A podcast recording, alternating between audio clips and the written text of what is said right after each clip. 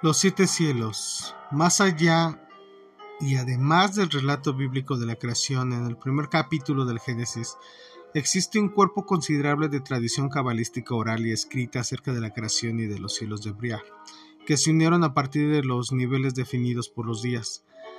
Las narraciones de estos lugares celestiales, como también son llamados, varían considerablemente y por esta razón estamos presentando una amalgama de diferentes puntos de vista que yacen alrededor del esquema del árbol del cielo, que se extiende y que surge del mundo divino de las emanaciones a través de la creación y llega hasta la parte superior del mundo desirático de la formación.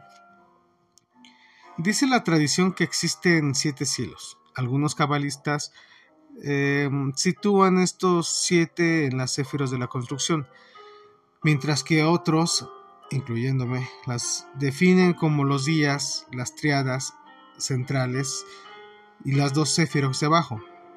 Esto de nuevo depende del punto de vista usado conforme al esquema de la creación. Nuevamente, algunos cabalistas consideran 10 cielos, perdón, uno por cada céfira, pero debe recordarse que todas las analogías son subjetivas. Casi siempre aparecen relatos de los siete cielos en la literatura apocalíptica ah, antigua. Estos tienen como fundamento el hecho de que hay siete nombres bíblicos para el cielo, divisiones que a veces son vistas por cortinas o velos entre los distintos niveles de la realidad. Por tanto, el cielo más elevado llamado Harabot es percibido como una vasta planicie o un interminable banco de nubes, y a veces como la superficie de un gran mar cósmico, como triada briática suprema de Keter, Hokama Binah, es el cielo de los cielos, la parte más divina de la creación, pues es la más cercana al Creador, en Keter. Sinceramente la tradición hace uso de la imagen sálmica, Salmo 68.4, del ser divino montado sobre el Arabot, como símbolo de gloria. Una explicación mística del séptimo cielo es aquella que dice que cada ser creado pronuncia en voz alta el nombre yo soy al momento de emerger de Keter, antes de zambullirse en el mar cósmico. Abajo también se dice que la criatura dice en éxtasis al mismo nombre al momento de levantarse a través de la superficie del océano cósmico para regresar y fundirse de nuevo con el Creador en Keter. Si consideramos la posición de la triada briática suprema, veremos que subyacente a ésta está Chapé Elohim y las dos huestes de Dios, el más alto de los cielos creados.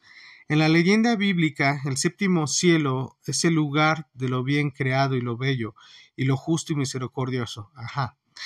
Los tributos de las tres supremas, incluyendo a Tiferet de Asilut, también es el almacén de vida de la paz, de las bendiciones, mas aún desde ese punto las generaciones de espíritu son creadas y regresan en su estado más puro. Después de su descenso, los imperfectos mundos inferiores Aquí también se encuentra el rocío divino, el cual revivirá a los muertos en el día de la resurrección, o sea, cuando la gran semita alcance su fase de jubileo del retorno después de haber completado su ronda cósmica.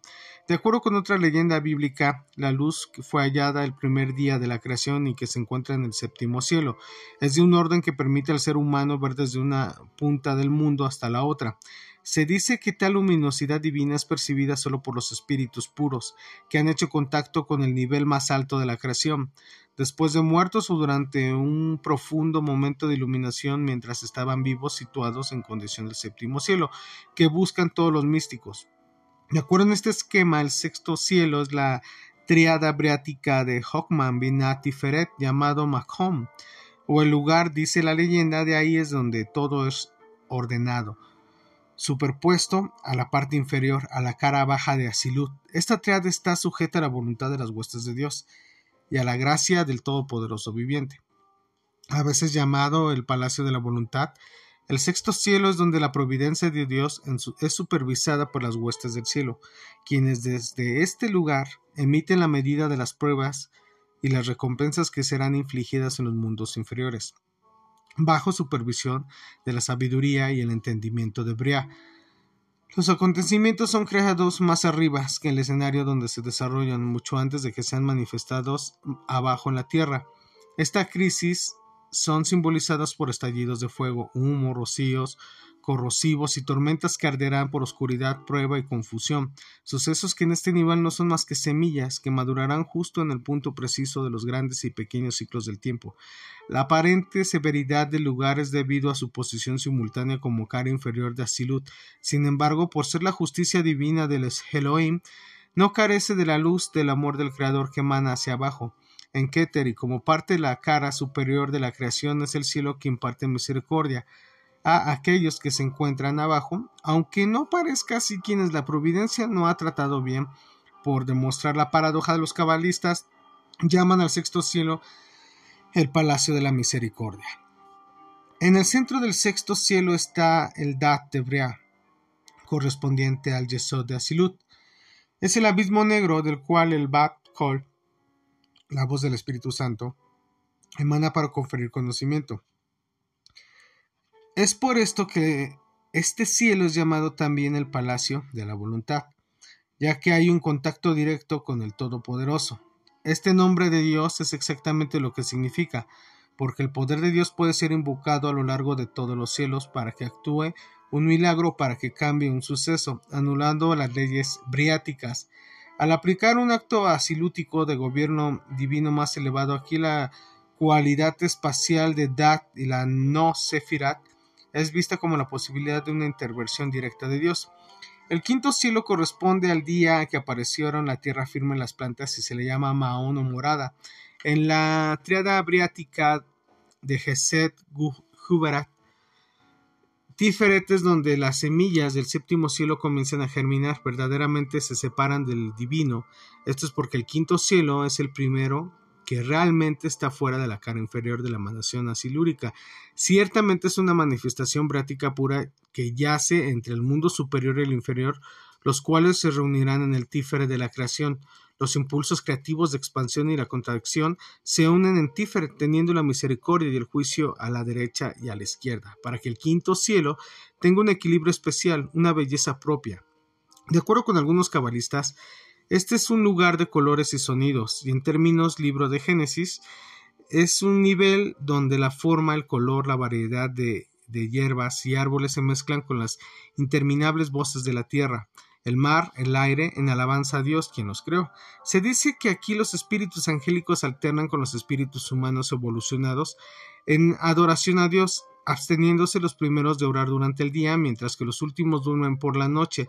Este cielo también es llamado el lugar de Baraján o bendición, y es la zona celestial donde mora el amor de la creación. También es el nivel a través del cual pasa el rayo divino cuando desciende para comenzar el siguiente impulso, con el fin de transformar el Markuta silúrico. Simultáneamente el Tiferet briático en el Keter de Yesira, el próximo mundo que llegará a existir, el cuarto cielo compuesto por la triada Tiferet Nesahot, es llamado Sebul que significa habitación, justo abajo del Marhut, que de la emanación, este es el firmamento de las influencias celestiales, aquí donde el Sol y la Luna, los planetas y las estrellas tienen su origen. Este es el templo celestial en la Jerusalén celestial. Dentro de esta edificación breática está el diseño y la arquitectura del universo inferior, que será formado a partir de la triada yesirática, suprema a la cual eventualmente sostendrá en esta región celestial desde el Tiferet Briático, el Gran Espíritu o Arcángel Miguel mediante el mundo asilútico de arriba mediante la creación de la cual es el centro y las criaturas de los dos mundos de abajo que están por venir. Miguel, el escudo briático de Adonai, es el guardián de la casa de Israel, que es el término cabalístico utilizado para designar el mundo briático de los seres humanos que habitan en alguno de los siete cielos de la creación. Ciertamente en este cielo en particular residen los diez grandes maestros espirituales quienes se sientan a los pies del Mesías, el ser perfecto y ungido, quien es la corona de la humanidad encarnada de Keter y Yesira.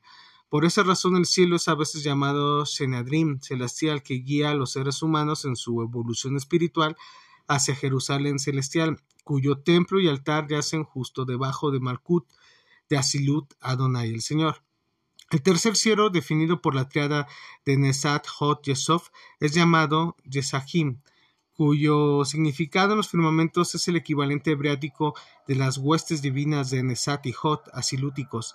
Los pilares funcionales a los lados crean un cielo donde las primeras generaciones de criaturas de peces y aves son puestos en movimientos.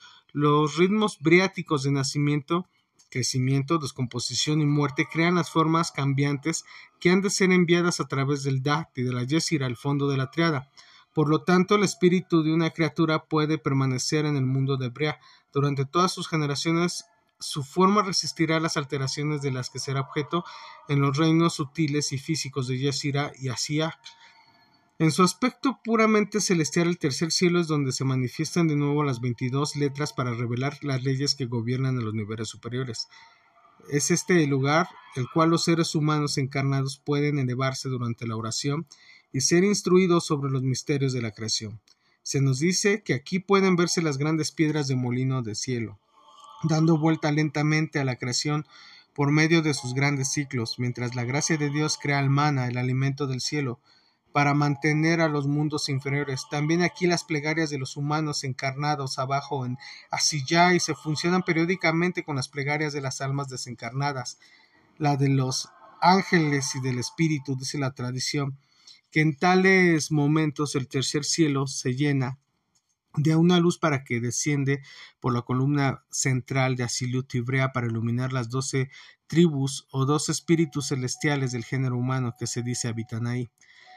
El segundo cielo de Yesod Priático es llamado Raquilla, igual que el segundo día original de la creación, como firmamento inferior es el Dat de Yesira, la cortina que impide al ser humano natural atisbar con demasiada profundidad dentro de los caminos del cielo para salvaguardar su sanidad sensorial, para que no se desilusione de los ritmos y situaciones recurrentes que eventualmente lo harán llegar a la perfección. Para el buscador de la verdad, ya sea que esté muerto o vivo, el segundo cielo representa un nivel de experiencia espiritual. En este fundamento hebriático receptáculo de la columna central de y de la creación también es el punto focal de Binah y Nokham del mundo inferior de la formación, el entendimiento y la sabiduría de tipo psicológico del ser humano como Yesod de la creación y Dad de la psique. El segundo cielo es el paraíso para quien desee descubrir la llave de sí mismo el propósito de la existencia. Aquí un ser humano de pronto iluminado por la muerte o una experiencia profunda de vida podrá ver la meta o el destino de su existencia en la tierra y en el cielo. El primer cielo es Malkut o reino del cielo, llamado el vilón o velo del cielo. Es el primer nivel del espíritu accesible al ser humano natural y corresponde en un individuo encarnado a la más alta manifestación de su ser individual.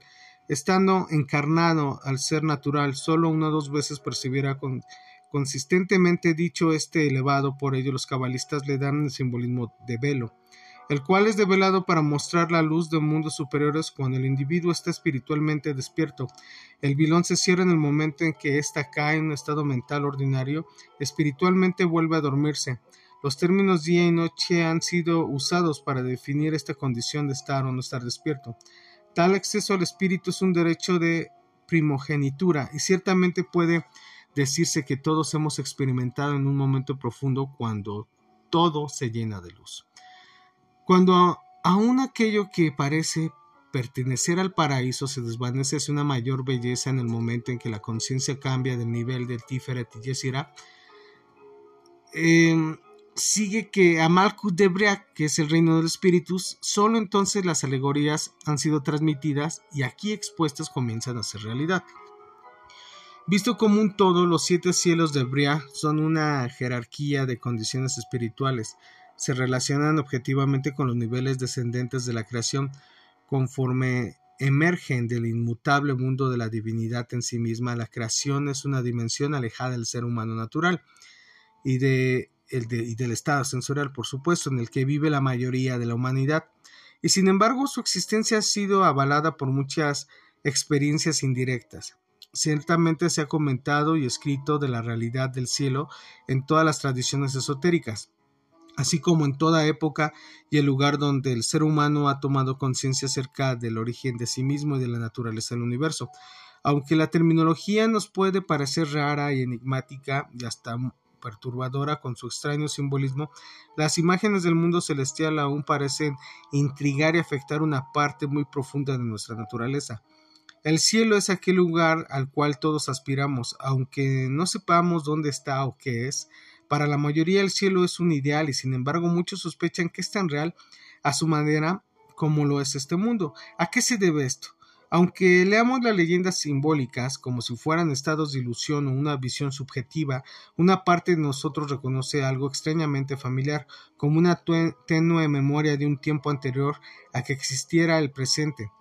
Algunos de nosotros realmente sentimos el débil contorno de un gran esquema cósmico al cual fuimos llamados y creados antes de descender al cuerpo natural que ahora habitamos.